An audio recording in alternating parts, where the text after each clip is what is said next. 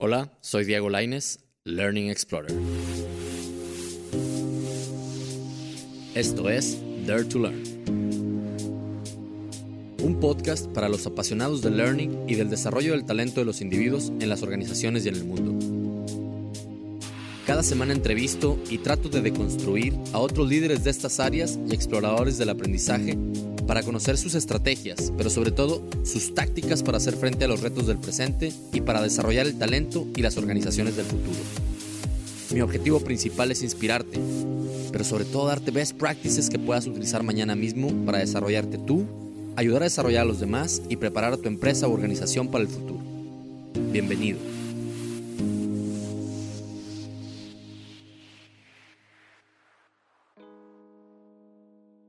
Hola, ¿qué tal amigos y colegas de Dare to Learn? En este episodio estamos con un developer partner muy interesante. Él es Carlos Aguilar. Eh, Carlos y yo nos conocimos hace unos cuantos años ya en, en, Forte Origen trabajando para la misma consultoría, pero bueno, también eh, tenemos otras coincidencias como que los dos estudiamos relaciones internacionales, eh, a los dos nos gusta mucho todo el tema del aprendizaje, nos gusta escribir, Carlos es un apasionado de las historias, un tema que también a mí me gusta mucho, los libros, viajar, etcétera, ¿no? Pero eh, fue por ahí de 2011 más o menos que, Carlos llegó a Forte Origen y tuvimos la oportunidad de trabajar juntos en, proyectos de learning y, bueno, y de conocernos y, de desarrollar una muy buena amistad, ¿no? Entonces de ahí empieza mi relación con él, pero, pero muy interesantemente lo que pasó fue que Carlos se, se, se fue a vivir a Reino Unido en 2013 aproximadamente a estudiar una maestría junto con su esposa se fue para allá y estudió una maestría en, Sheffield, en UK, para ser exactos, en Economía Política Internacional. Actualmente también vive por allá y está terminando su doctorado en, Sociología y Administración, también en,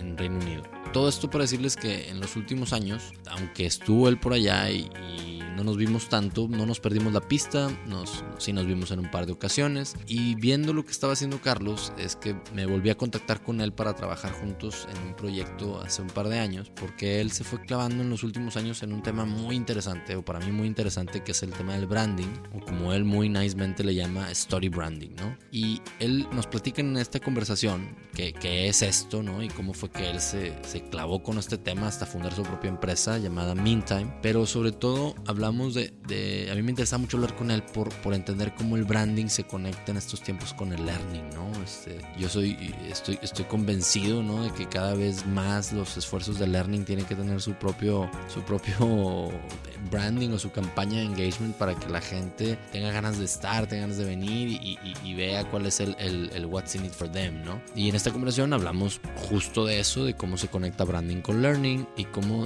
eh, todas esas conexiones que para el ojo, el ojo virgen, vamos a llamarlo así, parecen indirectas o de refilón, pero que están súper cercanas todo el tiempo y, se conectan más de lo que nos imaginamos, ¿no? Yo, como les decía, tuve la oportunidad de trabajar con Carlos y su equipo de Meantime mientras estaba en Cemex y la verdad es que estuvo muy, muy, muy fregón. Eh, ellos de, maneras muy innovadoras y acertadas nos ayudaron a, darle forma a la marca de Cemex University, vamos a decirlo así, a ser capaces de verbalizar nuestro propósito y lo que queríamos comunicar. Eh, se acercaron a muchos stakeholders este, que, eran stakeholders nuestros para también ver cuáles eran los gaps entre lo que nosotros creíamos que aportábamos y lo que la gente veía y con eso ir formando nuestra narrativa ¿no? de lo que es, eh, era o, pretendía ser Cemex, Cemex University. Entonces yo la verdad disfruté mucho esta plática, nos, nos alargamos, lo van a escuchar en dos partes, ¿no? En esta primera parte nos vamos a hablar de, de muchos temas eh, relacionados con learning pero eh, nos metemos creo que más hacia el final a las tácticas, muy parecido a lo que ha pasado en otros episodios y, quiero, por eso fue que quise dividirlo para, para que les sea un poco más, más digerible, ¿no? Entonces, lo que van a escuchar ahorita es la primera parte de nuestra conversación, en una visita reciente que tuvo Carlos a México, aprovechamos, nos vimos, sacamos los micrófonos y, le dimos, ¿no? Entonces, esperen eh, la segunda parte de la conversación la próxima semana y pues no lo olviden dejarnos sus comentarios, este, platíquenos cosas parecidas y como siempre, dare to learn. ¿Qué tal amigos? Una pequeña pausa para platicarles acerca de una empresa que está haciendo cosas súper interesantes en la ciudad de Monterrey, en México. ¿no? Ellos son la gente de Astrolab. Algunos de ustedes ya conocen a Andrés Oliveros por ser de los invitados a este podcast. Pero la verdad es que Astrolab, este, desde que yo conozco su trabajo, han ido haciendo cada vez cosas más interesantes y sobre todo muy ad hoc con este episodio que de lo que estamos hablando en temas de storytelling. ¿no? Y Astrolab principalmente lo que les quiero platicar es que está pasando por una reinvención o acaban justamente de redefinir su propósito, una palabra que está tanto de moda eh, en estos tiempos, y de pasar de ser únicamente enfocar, o sea, de una empresa que se enfocaba únicamente en storytelling, están migrando a una empresa que, como su propósito lo dice y lo leo textualmente, cambiar cómo trabajamos y cómo interactuamos en las organizaciones. Y cambiar obviamente para bien, ¿no? Entonces este tema de cambio, de incorporar el tema del storytelling, pero para mejorar o para transformar una, organización es algo en lo que se han clavado mucho en, en los últimos años y que es como la evolución de su nueva visión, de su nuevo propósito y la verdad es que son gente súper trabajadora y súper creativa y lo que en lo que se clavan, la verdad es que la, sacan del parque, ¿no? Entonces estoy muy orgulloso y muy contento de, de, tenerlos como, como sponsors de este, de este proyecto de Dare to Learn. Y la verdad lo que los invito es a que, a que escuchen el episodio de Andrés, se acerquen al blog de Astrolab, que está buenísimo, publican, están publicando de manera constante, sobre todo de, de este año para acá, están dos, tres veces a la semana sacando publicaciones súper interesantes. Los invito a que los escuchen, a que los sigan y a que se atrevan a seguir aprendiendo acerca este tema tan interesante que es el storytelling. Continuamos. Dare to Learn. ¿Qué tal amigos y colegas de Dare to Learn? El día de hoy estoy muy contento de estar con un gran amigo y un develop partner de los tantos que hemos invitado a, este, esta primera temporada de, Dare to Learn. Su nombre es Carlos Aguilar. Carlos ahorita se va a presentar él, mismo, pero les digo que estoy muy contento porque Carlos y yo somos, eh, nos conocemos hace muchos años y somos buenos amigos y colegas y y enamorados de este tema de, learning, cada quien desde sus trincheras, pero compartimos muchas cosas. Entonces, ya para este momento, como ya lo saben, ya presenté a Carlos y vamos a meternos más en materia, pero primero, pues, muchas gracias Carlos por estar aquí. No, hombre, muchas gracias Diego. A mí también este, me da mucho, mucho gusto y estar acá con ustedes y pues vamos a ver qué sale de esta conversación. Como ya dijiste, así como tú, yo también soy enamorado de learning y desde mi trinchera, desde lo que desde, mi, profesión, trato de, aportar también a la especialidad. Con madre, muy bien. Y bueno, me van a escuchar probablemente ya empezarle a llamar Charles, como realmente le llamo, pero te tenía que presentar formalmente, ¿no? Ante la audiencia. Y pues sí, eh, Charles y yo estudiamos los dos relaciones internacionales y, creo que ahí empieza una serie de coincidencias en las que, sin, digo, sin que nos conociéramos, pero creo que son de esas cosas serendípitus que, que se agradecen en la vida y ahorita Carlos está más enfocado al tema de lo, que él llama o lo que se conoce como story branding. Ahorita nos va a platicar un poquito más, pero como siempre me gusta presentar, preguntarle a mis invitados la primera pregunta que le hago a todo el mundo. ¿Qué es algo acerca de learning que tú crees que tienes claro y otra gente no tanto o no lo entiende? Pues mira, eh, a lo largo de los años y ya con, con la experiencia, como, como tú lo mencionaste yo también tengo una historia como, como diseñador instruccional, como un consultor en learning y algo que me he dado cuenta que la gente no tiene muy claro y que, y que pareciera que es básico es este concepto de, de aprendizaje o de learning como una habilidad. Eh, me parece que mucha gente no, no entiende que todavía que, que, es algo que se puede desarrollar, ¿no? Cuando tú le das el, el, entendimiento de que el aprendizaje es una habilidad, entonces cambia algo en tu cabeza, cambia una, la forma en la que lo empiezas a ver. Eso, creo yo, ¿no? También me parece que, que, las palabras importan mucho, la forma en la que categorizas algunas cosas importan mucho y generan ciertas conexiones en, en el cerebro que hacen que te aproximes a, a, algo de manera distinta, ¿no? En el caso del learning a lo que me refiero es que mucha gente todavía lo percibe como algo que te pasa, como el resultado de, sí, de la experiencia, pero no, no, lo, ves, no lo visualiza todavía como algo que puede entrenar, como algo que puede desarrollar, como algo que, que puede eh, en lo que puede mejorar día a día hasta el punto de dominarlo, ¿no? de, de, vivirlo realmente como un estilo de vida. Y, creo que esto se deriva desde, desde la, primero desde el principio de cómo se concibe el, aprendizaje, ¿no? Cómo, cómo, cómo lo entienden muchas personas. En mi caso, y, creo que es algo que tú promueves mucho en, Dare to Learn, es, es entender que el aprendizaje, además de, que es una pasión para, para, para, ti, también se entiende como una habilidad, ¿no? Algo que, que puedes aprender, ¿no? Se puede aprender, aprender, algo que puedes desaprender, algo que puedes desarrollar, practicar, eh, experimentar, equivocarte y, mejorar día con día hasta llegar quizá a dominarlo, ¿no? Eh, en, tanto empecemos a ver learning como una habilidad, como algo que, se puede, otra vez, que se puede aprender, creo que, creo que puede cambiar mucho cómo se, le, cómo se aproximan a, esto las personas y, las organizaciones, ¿no? Que es algo que, en lo que hemos estado muy metidos. Eh, Creo que, creo que eso es algo que me parece que yo entiendo o que ya me ha quedado muy claro con el pasar de los años y que todavía es dentro de nuestra misión de, muchos de nosotros está convencer a la gente o, esparcir esta idea ¿no? de, del aprendizaje como, como una pasión, un estilo de vida y una habilidad que puedes adquirir. Híjole, muy bueno. Que ya, vámonos, raza. Ya, se dijo todo lo que tenía que decir.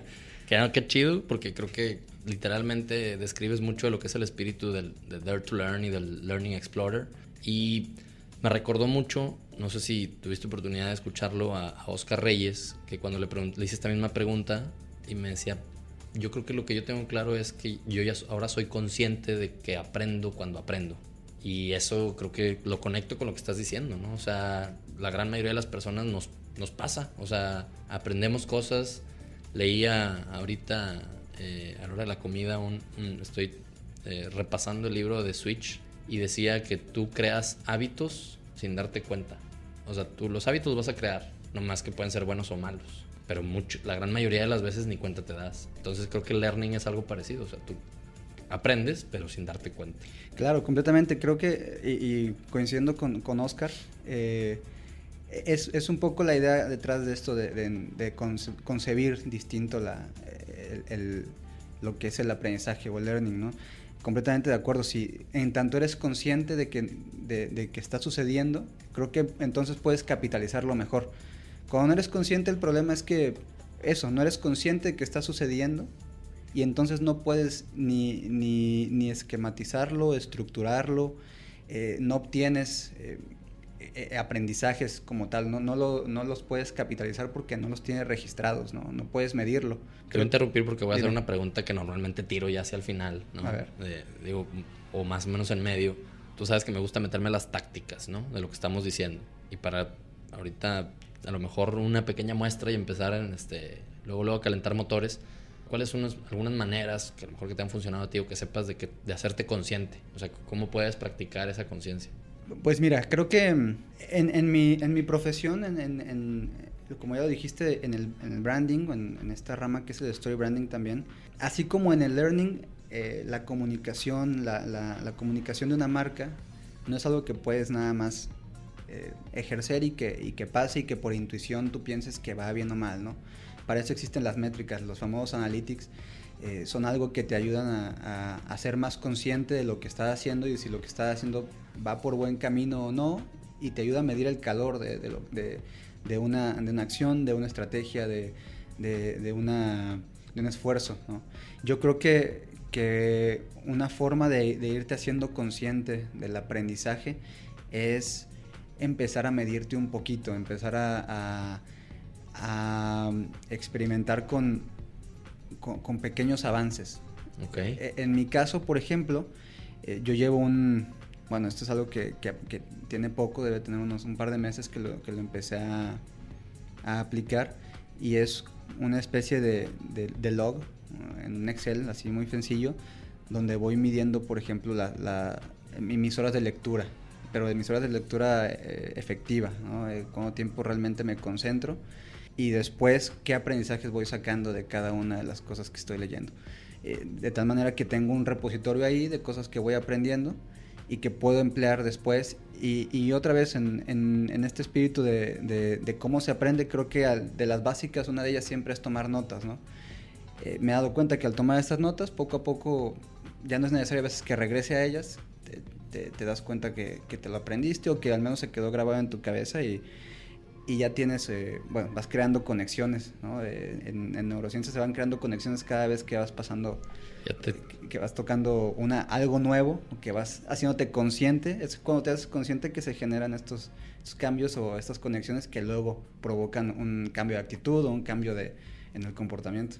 Cañón. Y bueno, es que la neurociencia y el learning están todo el tiempo cruzándose, o, o más bien no se pueden separar eh, Carlos Novo, otros de nuestros invitados, hablaba de eso, de hacer una reflexión diaria de cómo te fue en el día. Y lo acabo de leer en un paper de Deloitte, la importancia del reflection y cómo las organizaciones deberían de promover postmortems diarios. O sea, a ver, hoy qué aprendiste. El otro día lo platicaba aquí con, con mis colegas, con mi jefa de Metalsa y un colega de... Veníamos de, de regreso de un viaje, fuimos a una junta a Saltillos, aquí cerquita. Y de regreso de esa junta hicimos algo que no hubiéramos hecho si la junta hubiera sido aquí mismo en la oficina. Porque teníamos esa hora y media para platicar de eso. Y fue pura reflexión de cómo nos había ido en la junta, qué había salido bien, qué teníamos que hacer para la siguiente. Cosas que nunca haces. Y los aprendizajes que nos llevamos, no man, o sea, al día siguiente los estábamos aplicando, te cambia la perspectiva. O sea, eso eh, fue un postmortem de un día, una junta larga, ¿verdad? En Saltillo. Pero dije, esto es la reflexión esto es lo que se me va a ir a mi memoria de largo plazo. No lo que a lo mejor a veces ni lo que apunté ahí, que no voy a revisitar, quién sabe hasta cuándo.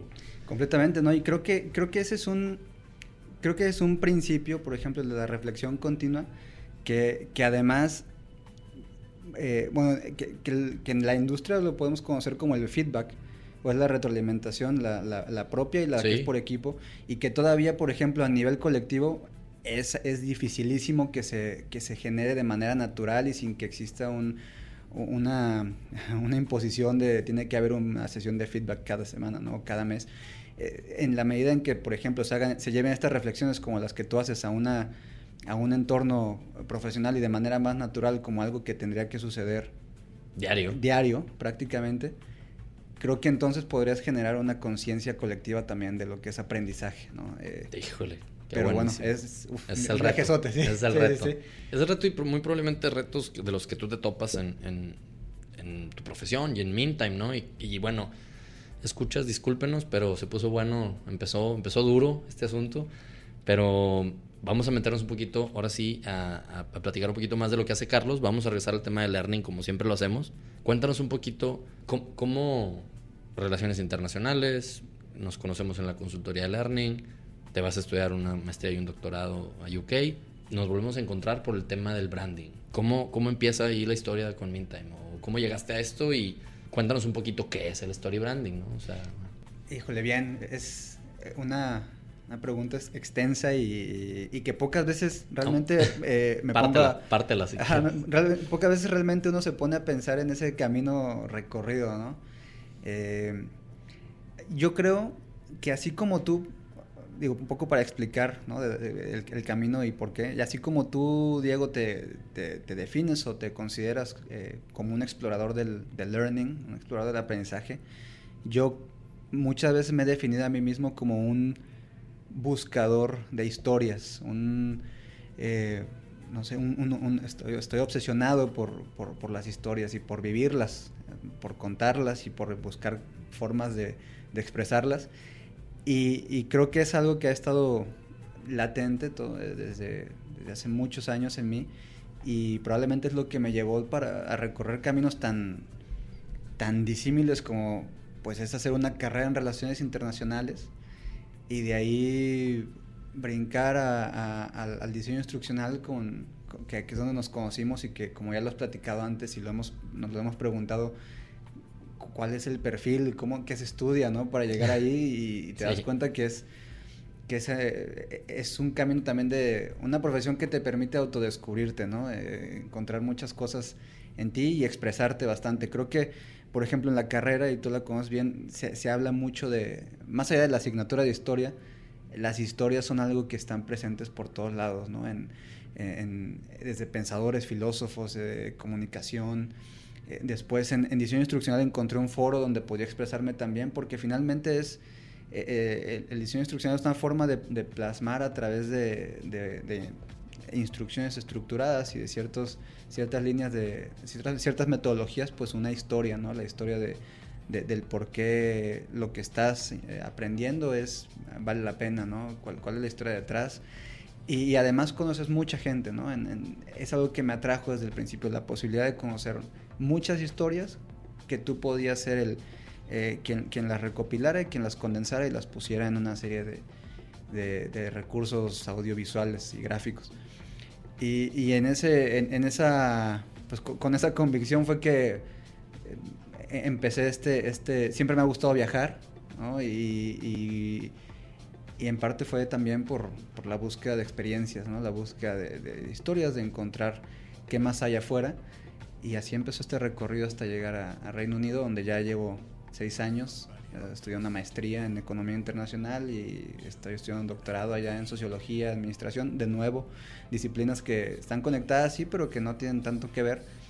Y, y creo que, no, no sé todavía cómo evaluarlo, pero es siempre ha sido, siempre que he entrado a, siempre que he empezado a estudiar algo o a, o a comenzar una aventura, siempre es con la, con la idea de aprender por un lado y con la idea de vivir nuevas experiencias.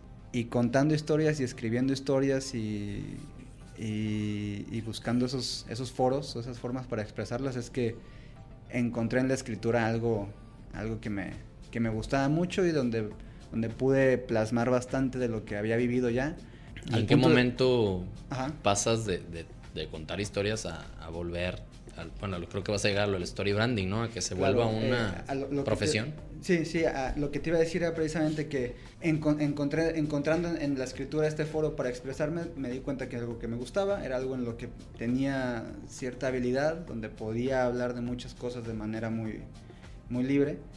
Y, y bueno, empecé buscando primero cómo, cómo hacerlo y empecé a escribir de manera voluntaria para muchos, para, para muchos blogs, ¿no? blogs de, de, asuntos internacionales donde me daban la libertad de contar qué estaba pasando en otras partes del mundo, qué estaba pasando en en, sobre cualquier tema, ¿no? Poco a poco me, me fui haciendo de alguna de, de, algún portafolio de, escritura, terminé escribiendo también para algunas revistas ya eh, profesionalmente acerca de temas que me como, como, una especie de ghostwriter, ¿no? o de o de escritor, escritor freelance, donde me daban algunas asignaturas y yo buscaba las historias para hacer temas que a la primera vista no se veían tan interesantes y sacar lo mejor de ellos.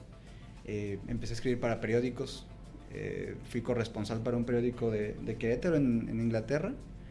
Y, bueno, poco a poco me fui haciendo de, una, de un caminito escribiendo, escribiendo poco a poco, hasta que un día se fueron dando las oportunidades donde pasó, pasó mucho como pasaba luego en la consultoría de Learning, eh, donde te iban pidiendo un poquito más, ¿no? Eh, de, escribir artículos y notas, de repente alguna alguna de mis clientes me pedía que lo apoyara con alguna... Eh, con, con, algo, con algo más personal, ayudándolo a desarrollar un perfil, ayudándolo a desarrollar su propia historia, tratando de comunicar algo que él quería decir con, con un estilo ya más profesional y empecé a contar historias de manera profesional. ¿no? Empecé a ayudarlos a encontrar algo que también me ha obsesionado mucho y que me ha llevado también a, donde estoy ahorita, que es buscar propósitos, encontrar el propósito de, de, de, personas, de organizaciones, de situaciones y tratar de plasmarlo en, en, algún recurso que después me di cuenta que no tenía que ser nada más escrito. ¿no? Eh, podía ser gráfico, podía ser un video, podía ser eh, una experiencia, un evento y poco a poco fue naciendo lo que hoy es Meantime, que es una, una, nos hemos especializado en branding. Eh, apoyamos ahora a mucha gente a contar su historia y es donde empezamos a especializarnos en una disciplina que se llama Story Branding, que eh, muchas veces me han preguntado qué significa realmente, ¿no? Eh, está muy fancy el nombre, eso Está muy fancy y, y, y, ahí sí me gusta hacer a veces mucha, mucho hincapié en no, no somos storytellers necesariamente, ¿no? Eh, hay agencias que son especialistas en storytelling, hay gente que es profesional del storytelling. Nosotros no somos, lo usamos el storytelling como una herramienta, pero más bien lo que hacemos es tratar de, de, encontrar, de organizar la información de una marca, de una organización, de un líder, ¿no? Eh, como si fuera una historia, ¿no? Eh, todas las historias tienen una, una una forma, ¿no? Una fórmula. Tienen formas o estructuras que si te pones a analizarlas te das cuenta que hay dos o tres que son clásicas y, que a partir de ahí se generan lo que son las tramas, ¿no? Tienen todas un, protagonista, tienen todas una, una situación complicada, un reto, un challenge tienen todos momentos filosóficos donde el protagonista tiene que decidir si va o no. Hay un call to action, ¿no? Por parte de, de la situación. Y usualmente siempre se encuentra con, un, con alguien que lo inspira, con alguien que lo guía, ¿no? Un mentor que lo, lo ayuda a desarrollar un plan para pasar por, por, este, por este problema o esta situación. Y... Star Wars. Star Wars, ¿no? Lo lleva, lo lleva a, esta, a un escenario distinto, ¿no? Lo lleva a otro nivel y, luego lo comparte y bueno, se, hace, se hacen, se hacen ciertos, este, claro, se hacen ciertos arquetipos, ¿no? Decía, dice Robert McKee que, que las historias no tienen estereotipos, tienen arquetipos, ¿no? Y todas las, eh, todos los, eh, las historias tienen ciertos arquetipos que, donde puedes ubicar la información también, ¿no? Es mucho más fácil contar, contar la información o contar una, una bueno, transmitir la información en una estructura como de historia. Bueno, y te voy a hacer un pushback ahí tantito, porque creo que para, para alguien que escuche el término, pues no, ni siquiera por primera vez, alguien que, que sabe lo que es el storytelling, no sé si, casi creo que eh, buleteado, ¿cuál es la diferencia entre el storytelling y el story branding? O sea, usar el story brand, lo que estabas describiendo, creo que alguien que se dedique al storytelling también diría que eso es lo que hace, pero creo que tú, por lo que hemos trabajado juntos, nos tocó trabajar en Cemex, me tocó cuando empecé este viaje de Dare to Learn tener tu coaching, sé que lo has hecho para muchas otras personas y empresas. ¿Cuál es esa diferencia, no sé si con palabras más llanas, ¿no? O sea, el storytelling y el story branding. yo por lo que vi que haces, pero no, no quiero respondérmelo yo. O sea, ¿tú qué dirías que es? Bueno, el story branding otra vez es simplemente organizar la información dentro de un eh, marco conceptual que tiene, que tiene la estructura de una historia, ¿no? Okay. Ubicas ciertas categorías dentro de una historia y vas colocando la información de esa manera. No necesariamente tienes que contarla, ¿no? Eh, creo que, ah, creo que es un buen punto. Sí, me entiendes. Eh, tú organizas la información y la, la esquematizas. Ok. La organizas de esa manera. Y a partir de ahí empiezas a desarrollar tus estrategias de cómo contar las historias que están ahí reflejadas, ¿no? O, o, la, la, información como está reflejada en ese, en ese esquema. El storytelling, por otra parte, es es más una metodología que, se apoya mucho en la narrativa, por ejemplo, en encontrar cómo, cómo contar un, problema, un, caso, eh, incluso las características de un producto, de un servicio. Okay. Con, cierta, con cierta cadencia, con cierto eh, apoyo narrativo que te permita hacerlo más asequible para la gente, que lo pueda comprender mejor o que, sea, que lo pueda asimilar mejor. El, el, story branding es más estratégico, yo te, te diría eso, ¿no? El, storytelling es tal vez es más a nivel táctico la, la, forma en la que lo cuentas. ¿Y contra marketing, otra contra la área de comunicación? ¿Cómo se diferencia o forma parte de la disciplina de marketing? O... Y ahí sí nos, vamos a meter en, eh, en camisa de once varas y también en una... Bueno, si, si aquí tuviéramos una persona de marketing, eh, seguramente te diría que el branding es parte del marketing o es una herramienta de... Y si tuviéramos a, al, al, gurú de branding. Al gurú de branding, te dirían el marketing es, eh, es eh, una herramienta del, del, branding, ¿no? Habría, pero, habría problemas. habría, habría, habría problemas, sí. Em, yo te diría, por ejemplo, que el, el, el marketing es es, es, algo también, eh, desde donde lo vemos nosotros, es algo más táctico también. Es la forma en la que le das a conocer a alguien las características de un producto, de un servicio. Ok. Eh, mientras que el, branding es algo más... Em, High level. Sí, está más relacionado con las percepciones, con las emociones.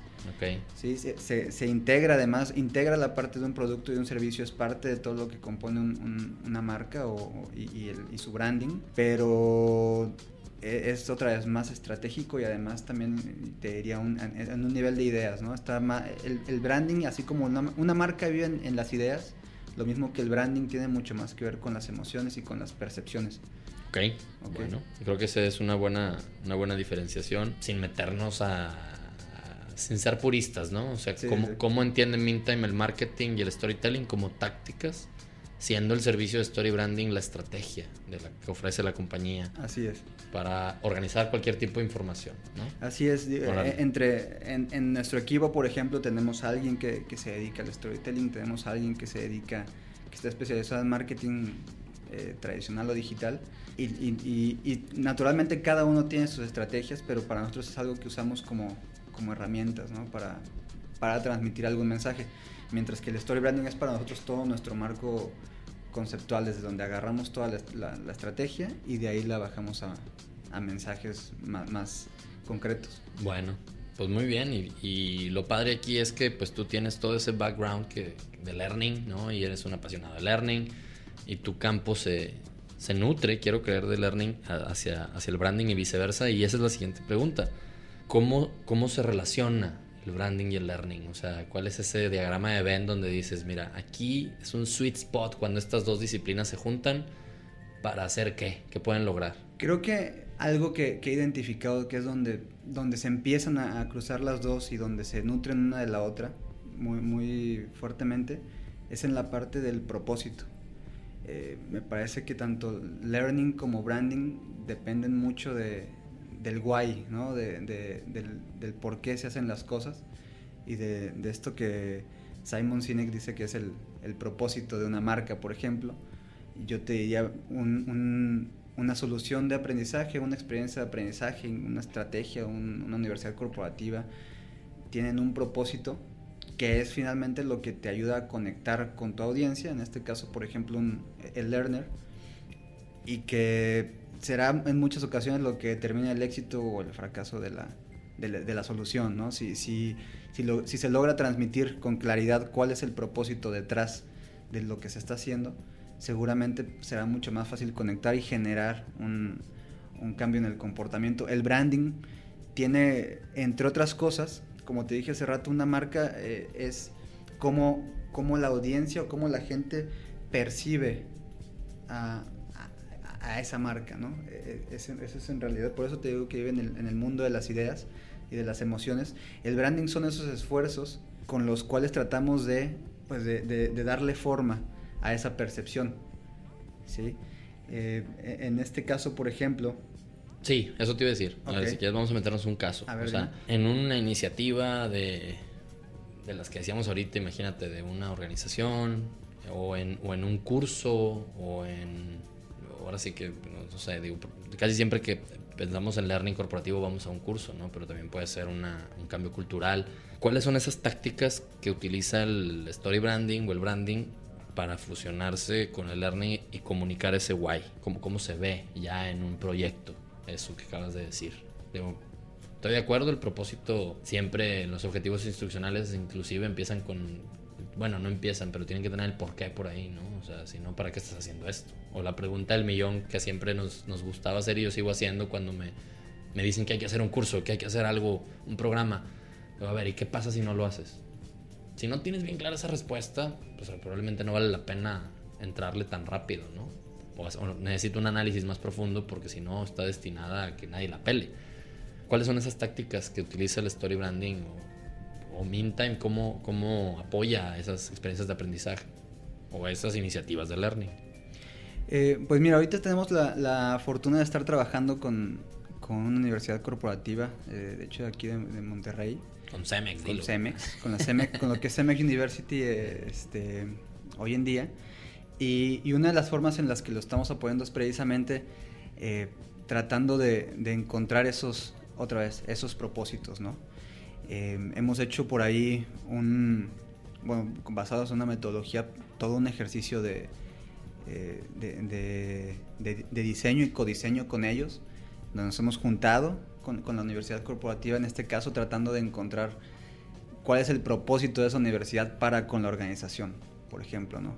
Que, para con la organización, y por organización me refiero tanto a la, al macro, ¿no? A, Cemex como tal, como para su gente, ¿no? Que son, son dos niveles de, dentro de la organización que deben de tomarse muy en cuenta a la hora de hacer cualquiera de estos esfuerzos. Y ahí, como te decía, una de las principales cosas que hemos tratado de encontrar es ¿Por qué? ¿Por qué, por qué es importante la, presencia de esta universidad corporativa? ¿Por qué es importante el desarrollo de estas soluciones de aprendizaje que, crean, diseñan, desarrollan? Para a partir de ahí empezar a encontrar, otra vez, eh, estructurar la información que nos dan como una historia, ¿no? Eh, en este caso, por ejemplo, nosotros ubicamos al protagonista de la historia pues, en, la gente, en el, en, el, learner. Y algo que le decimos, por ejemplo, a todas las marcas, no nada más a, a, CEMEX University, sino a todas las marcas con las que trabajamos o la gente con la que trabajamos, es que el, héroe en su historia usualmente es, o, siempre más bien es otro, es otro ¿no? No son ellos, ya es su audiencia, ¿no? Ellos, tanto la marca como, como, como eh, bueno, más bien la marca funge más bien en un papel de, de guía. Le va, a ayudar a solucionar un problema o su problema a este, a este protagonista.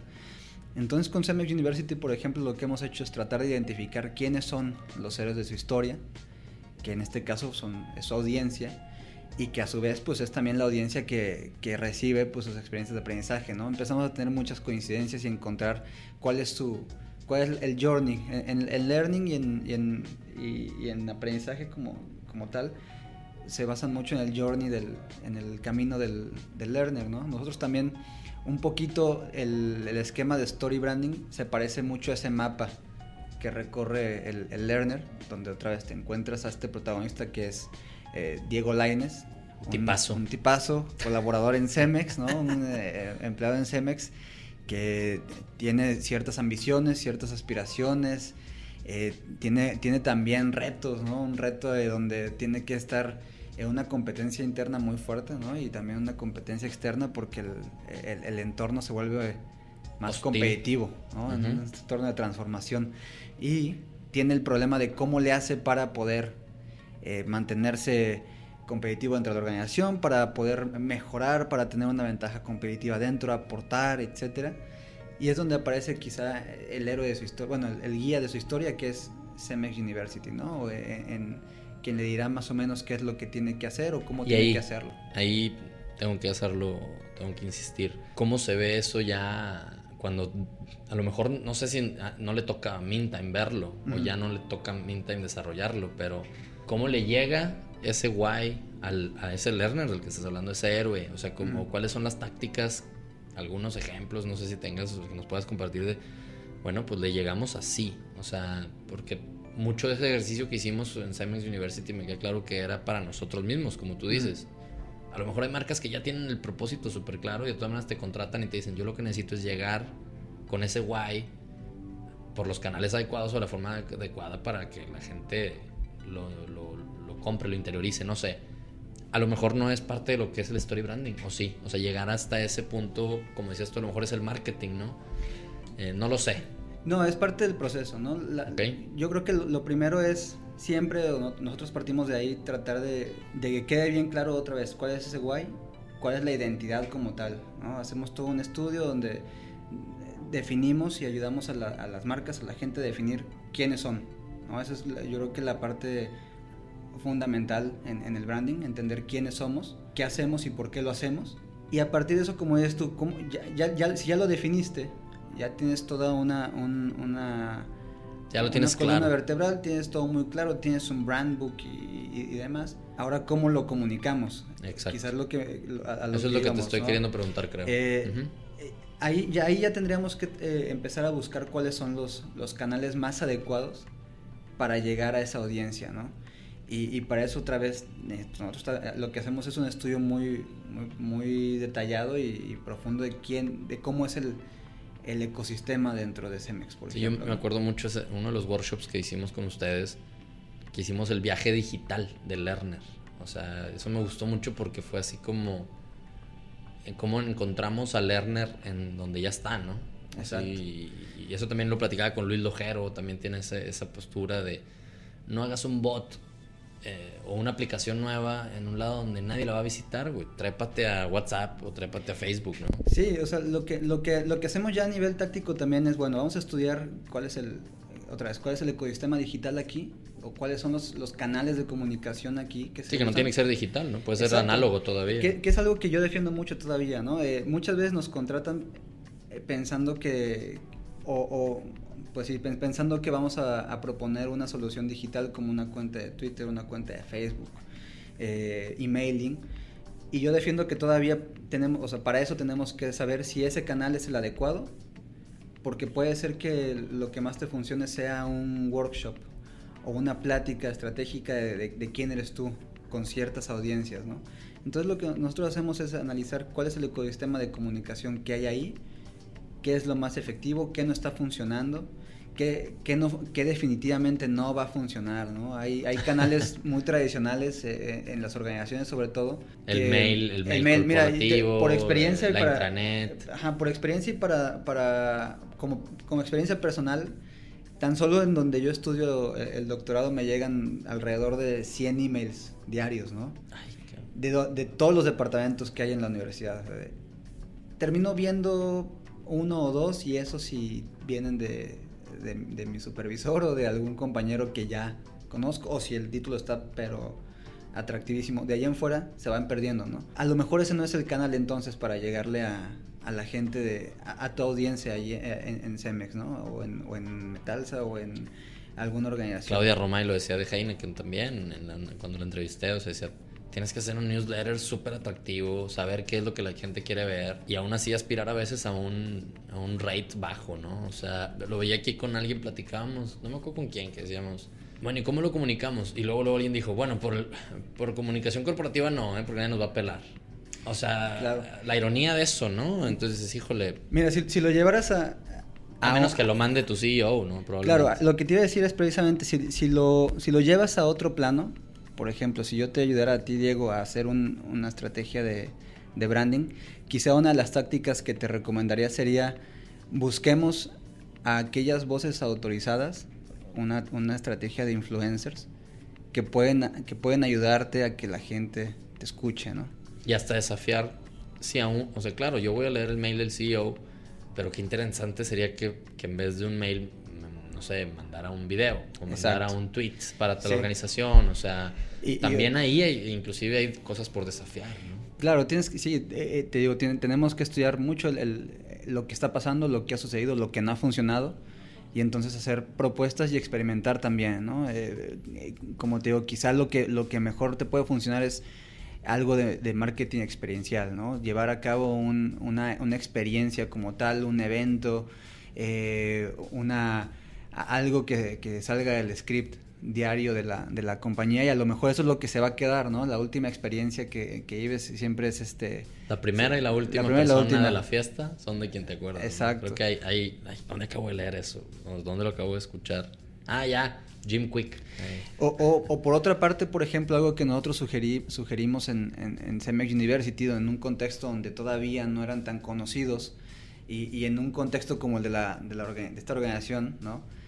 Y, creo que es el caso de muchas, donde justamente alguien nos dijo lo, lo acabas de decir, ¿no? Eh, lo que le interesa a mi jefe me interesa a mí, ¿no? Eso, por eso abro esos mails. Bueno, entonces, probablemente una forma, la primera, no quiere decir que así va a suceder siempre, pero quizá para un lanzamiento, hagamos una junta con esas personas que para nosotros son lo que llamamos influencers y, y logremos que nos ayuden a comunicar. Creo que por ahí, escuchando ese, ese episodio con Claudia, decía tienes que integrar a los líderes de la organización y en tanto los tengas en el barco, seguramente por cascadeo, ¿no? Top, eh, top down, puedes llegar, ¿no? Muy, eh, de, manera más rápida a, la, gente.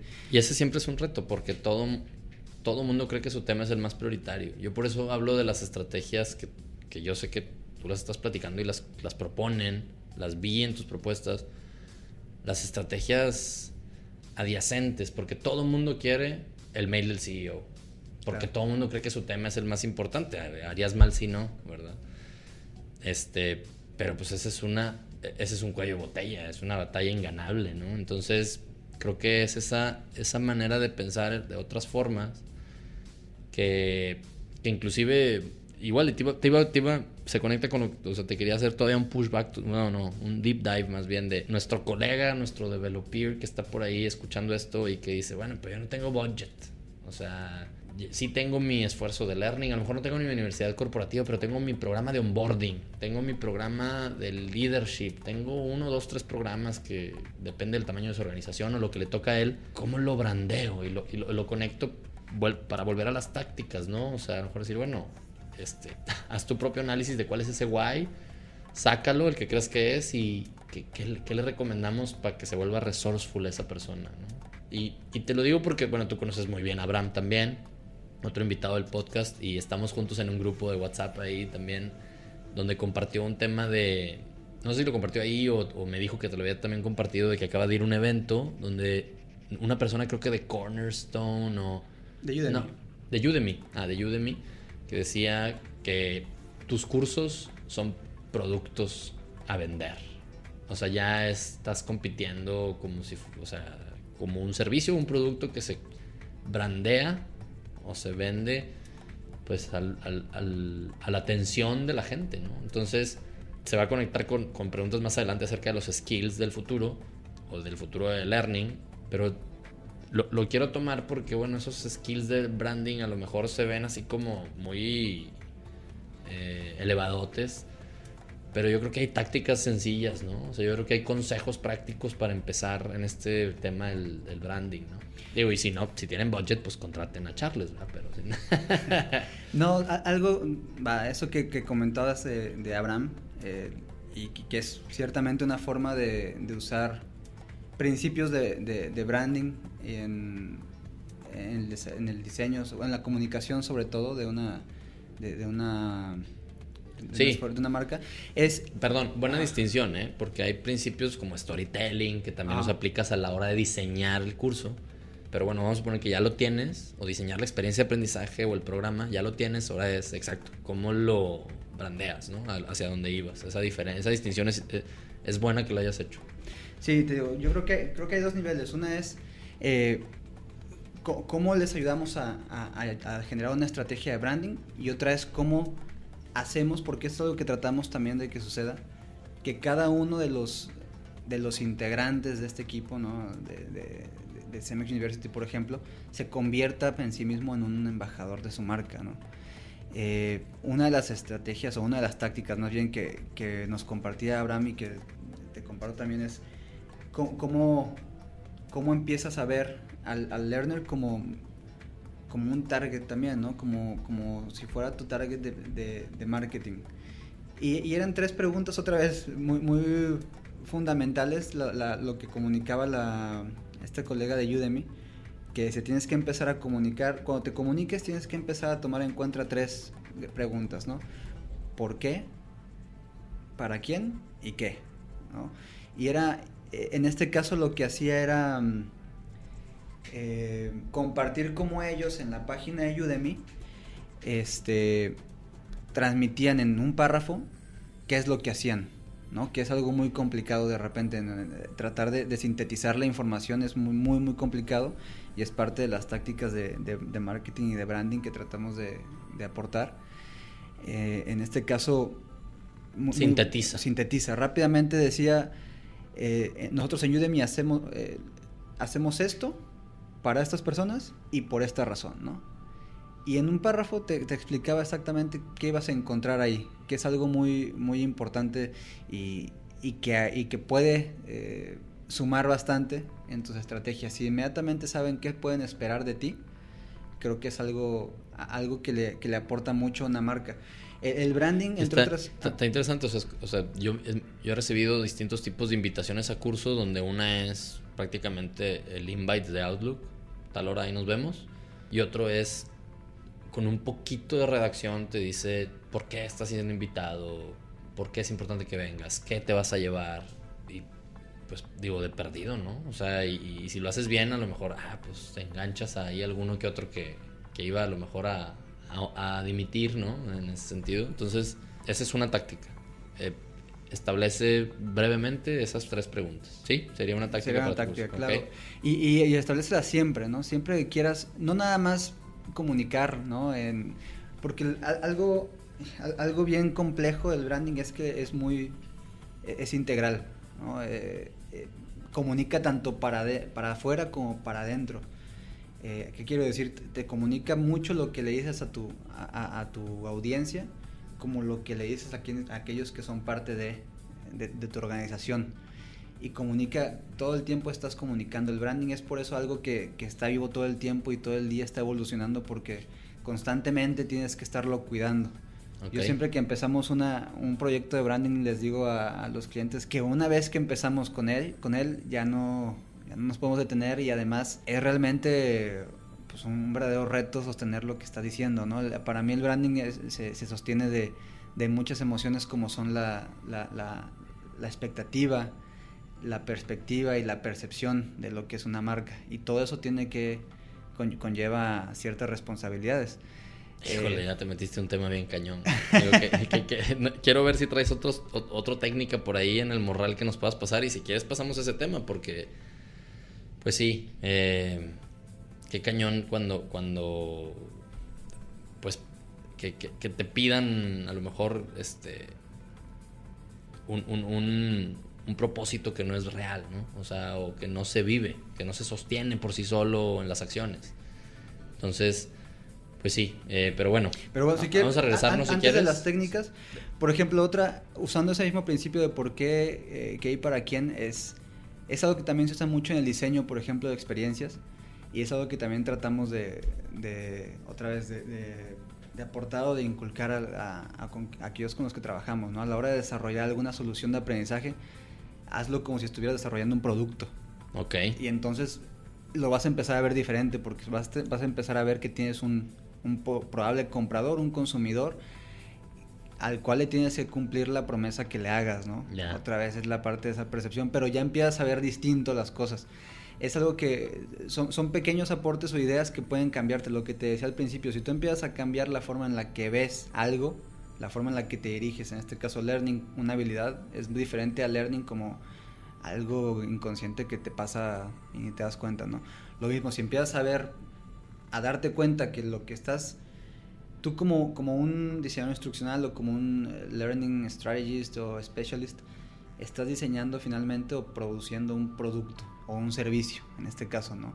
Que tiene un cliente, que tiene una, un consumidor y entonces tienes que empezar a verlo como que compite. Que compite porque hay competencia no claro. Eh, eh, a lo mejor dices pues quién le va a competir a la universidad corporativa bueno en el caso como una empresa tan grande como Cemex seguramente tiene otras unidades de aprendizaje.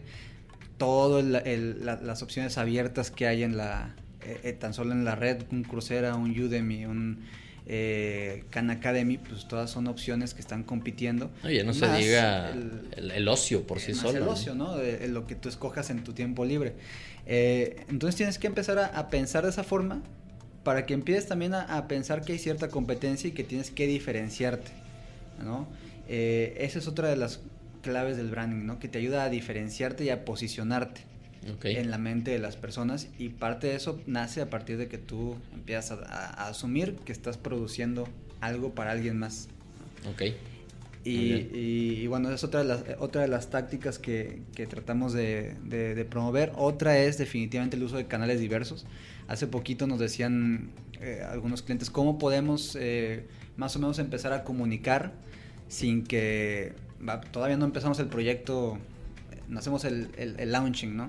Pero ¿cómo em, podemos empezar ya a, hacer algún tipo de, comunicación, ¿no? Y, bueno, lo primero que les dijimos fue empiecen a, hacer, a asumir su papel como embajadores de su marca y empiecen a comunicar en, sus espacios eh, personales, ¿no? Eh, usen, tienen todo para, como, como dice el buen Abraham, hay que ser resourceful a veces.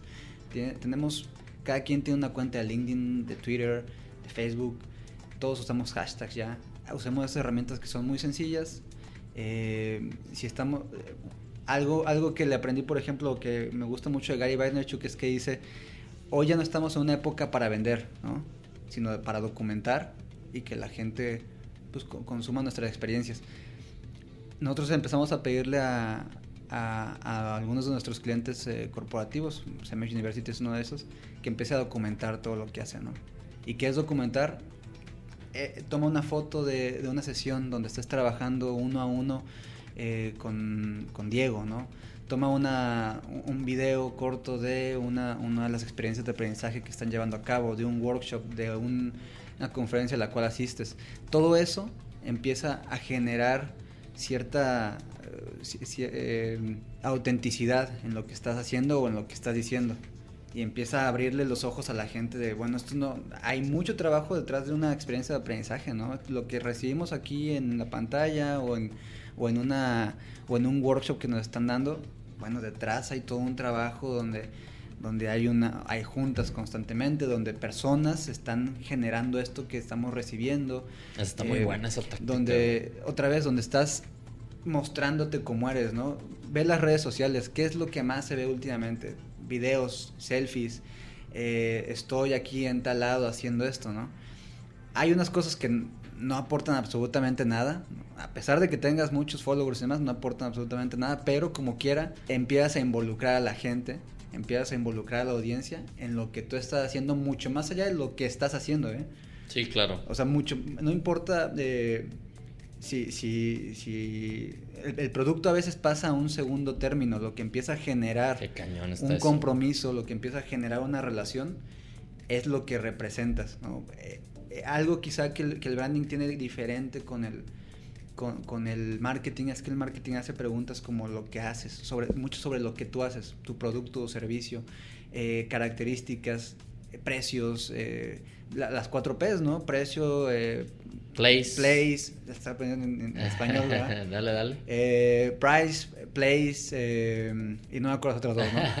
está bien. Se, me fueron, pero... eso, quiere decir que ya son ochenteras, está bien, no pasa nada. Pero, por ejemplo, el, el, el branding hace preguntas sobre quién eres, cómo eres, por qué eres así, ¿no? Eh, entonces, eh, cuando tú empiezas a documentar, a mostrar un poquito más tras bambalinas lo que está pasando, empiezas a generar una relación distinta y tu propósito empieza a tomar otra, otra dimensión, ¿sí? Eh, es por eso que te digo que el, branding es mucho sobre las emociones y sobre la percepción que hay de una marca para en la gente, lo que la gente puede esperar o lo que la gente siente, la, la razón por la que hacen una cola de dos cuadras para comprar un nuevo iPhone no es el iPhone, es lo que esperan recibir, lo que... Y está buena tu analogía porque, ojo, eh, tiene que estar bueno el producto, güey. O sea, por supuesto. Porque eso si no, no se sostiene, ¿no? Completamente, completamente. Yo, lo veo, por ejemplo, lo he hecho mucha carrilla a Cornerstone porque dice, somos el Netflix de la learning, ¿no? Y bueno, a lo mejor me, me debería de clavar más para hablar con más conocimiento de causa, pero pues si tú ves la navegación de Cornerstone y dices, ah, se parece a Netflix, pues sí, güey, pero Netflix, bueno, desgraciadamente Netflix también tiene ahí a la familia peluche y a tanta cosa de basura, ¿verdad? Pero normalmente tienes un contenido sasasasazo, güey, o sea, si lo que estás buscando es contenido chingón, ahí va a estar. Y Cornerstone, pues sí, el Netflix, pues la navegación de Netflix, güey. O sea, y el contenido, compadre. O sea, ahí es donde luego nos confundimos con los trends y con este. Sí, que puta, 360 el video, güey. Que o sea, hemos grabado 360 que, que qué, güey. Hasta con madre el video. Y luego, o sea, ¿qué, ¿pero qué? O sea, ¿qué con el video? A menos de que tu curso sea de cómo hacer videos 360, ¿no? O sea, para que te des una idea del ejemplo. Pero ahí es donde yo creo que a veces las, las, las, las este, modas eh, tenemos que cuidarnos de ellas, ¿no? Y, y, como te digo, estas son, finalmente son tácticas, ¿no? Que las puedes emplear aunque tu producto sea, pues, bastante malito. Pero se va a caer. Se, va, a, caer. caer, ¿no? Que te digo, es, por eso te decía, es una gran responsabilidad empezar a generar una estrategia de branding porque tienes que sostener lo que estás diciendo. Eh, gran, gran parte de, más que no, es ni advertencia ni amenaza ni mucho menos, pero algo que trato de dejar en claro cuando trabajamos es nosotros podemos ayudarte a comunicar mucho mejor y a decir cuál es tu propósito y, a, encontrar los canales adecuados con las herramientas adecuadas, poner la, el, la mejor, el mejor storytelling y el mejor marketing a tu disposición. Pero si al momento de que la promesa que estamos haciendo no se cumpla porque el producto o el servicio no es bueno o no está, no, está cumpliendo con, con lo que le acabamos de proponer, se va a caer tarde o temprano. Sí, todo el marketing del mundo no te hace el producto, ¿no? Exacto. Eh, todo el branding, perdón. Definitivamente, ¿no? Eh, lo mismo, otra vez sacando a, a, Guy Barnett, tiene una, una, quote que me gusta mucho que es, mm, la mejor estrategia de, de, ads online no te va a ayudar si el contenido es malo, ¿no? De nuevo, o sea, tú puedes meterle muchísimo, muchísimo dinero a, ads en Facebook, Twitter, Instagram, LinkedIn, cualquier plataforma ¿no? que te permita meter ads. Y si el contenido es malo, tarde o temprano va a caerse, va, va, va a pasar factura y, o va a ser insostenible, ¿no? Porque no, porque no estás cumpliendo con la promesa de valor que, que acabas de generar. Eh, por eso es el... Eh, es hasta contraproducente, puede llegar a ser, ¿no? O sea, una promesa Decía United, fly the friendly skies. Neta, güey. O sea, empresas a las que se les ha venido encima, les ha rebotado en la cara ese ese brandearse de una forma y no, y no vivirlo realmente, ¿no? O sea, claro. te puede, puedes escupir para arriba, pues, ¿no? Claro, otra vez, yo creo que, que parte de, del ejercicio es también ser muy sensatos y comunicar lo que realmente eres, ¿no? Eso es parte de ser auténtico, ¿no? Más allá de cuestiones de honestidad o no, eh, ser auténtico es realmente comunicar lo, lo que eres y, y prometer algo que puedas cumplir, Creo que en la medida en que prometes, en que haces esa promesa y, la cumples, generas una, una, buena relación, ¿no? Que es, otra vez, es mucho de, un, algo muy básico, simplificando todo en el branding, es mucho acerca de esa, de esa relación y de las promesas cumplidas que, de una marca con su audiencia, ¿no? El, learning es muy similar. Si tú eh, en los objetivos de, de, un curso dices que vas a aprender algo, ¿no? Al principio, al finalizar esta, esta experiencia vas a ser capaz de... Y si es algo que, que al final no se va a cumplir, eh, se, va, se, va, se van a enterar, ¿no? Tarde o temprano. Yo me acuerdo hace poco eh, un curso de lectura rápida que me prometía, ¿no? Que iba, me iba a llevar a otro nivel y no me llevó a ningún lado. Pasó la mitad del curso y no llegaba y no llegaba y no, llegó. Y bueno, eh, eh, mi recomendación para con otros es, mala, ¿no? Que es, es, otra cosa de las que... Voy a decir algo que, me va a meter en broncas, pero así me siento yo con algunos influencers de estos días, güey. O sea... Veo, y, sé que, es más, tú y yo lo platicamos hace unos años, ¿no? Con, con Jason Silva. ¿Te acuerdas? Que es muy famoso y que tú me lo recomendaste y todo, y que te dije, güey, Jason Silva es la entrevista más vacía que he visto de Tim Ferris, güey. Y ya para, o sea, güey, he escuchado cientos y en todas yo creo que algo le falló en el filtro, güey, de invitados o del pre-work. No sé, güey, porque para mí no hubo nada que Jason Silva dijera para mí o que viera en su, en su autenticidad. O sea, fue muy auténtico, sí, pero, o sea, no sé, güey, es como, es como lo sentí como un Ponzi, ¿no? O sea, de, güey, eh, eh, bueno, ahí te va, güey, para, para, que aquellos que me van a atacar por esto que voy a decir, porque pues es, es, el mismo caso de muchos otros influencers chavos que están hoy en día, que venden, que son buenos para ser influencers. Entonces así como que, ah, cabrón, ¿cómo, güey? O sea, sí, o sea, es como el, o sea, yo, yo vendo, yo modelo piramidal, vendo el modelo piramidal. ¿Me explico, güey? Entonces pues sí, se hicieron, o sea, son buenos para hablar. A lo mejor dices, bueno, güey, son buenos para hablar, ¿ok? Y hablan, y como son buenos para hablar, güey, hablan de todos los temas, güey, de todos los temas, ¿no? O sea, y entonces son buenos para poner palabras eh, juntas y, y que a toda madre, que así lo sean, pero siento que eso es un delgado hilo, güey, a veces, ¿no? Entonces te digo, con Jason Silva me pasó un poco eso, o sea, sí fue muy auténtico, pero normalmente yo salgo de los episodios de Tim Ferris con un checklist de cosas que me gustaría hacer y de eso no salí con nada, O sea, con ni una cosa que dijera, put, quiero hacerle como este güey, que cañona su, su estrategia, su táctica, güey. Este, bueno, era nada más porque era una historia en común que, teníamos tú y yo. este, pero, pero, y que se conecta creo que con esto, ¿no? Con lo que hay que tener cuidado con, con lo que dices que eres, ¿no? Y, a veces es mejor decir lo que eres, que sí eres, a decir lo que según tú eres y no eres. Ah, ¿qué tal? Muchas gracias por acompañarnos en otro episodio más del Dare to Learn podcast. No te voy a pedir que nos califiques ni nos des reviews, eso nos ayuda, pero no es lo más importante. Lo que sí te pido es que si encontraste algo valioso en este episodio, lo compartas. Al final, de eso se trata Dare to Learn. Si quieres saber más acerca de este episodio o de otros episodios anteriores, ve a www.diegolines.com.mx diagonal podcast o visita la fanpage de Dare to Learn en Facebook. Si quieres recibir las notas de este episodio y más contenido relevante acerca del mundo del learning, suscríbete a mi newsletter en Diego Lines en www.diegolines.com o déjanos tu mail en la fanpage de Facebook. Gracias Explorer, Dare to Learn.